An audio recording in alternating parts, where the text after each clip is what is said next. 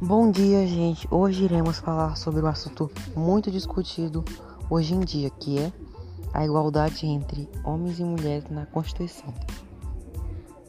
Na Constituição de 1988 diz que homens e mulheres são iguais em direitos e obrigações. O princípio da igualdade foi afirmado de forma geral na Constituição brasileira até 1934, quando a primeira vez o constituinte brasileiro demonstrou sua preocupação com a situação jurídica da mulher.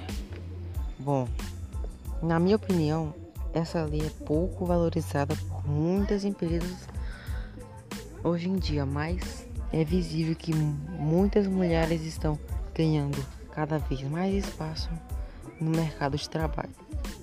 E assim acabamos hoje, voltamos amanhã.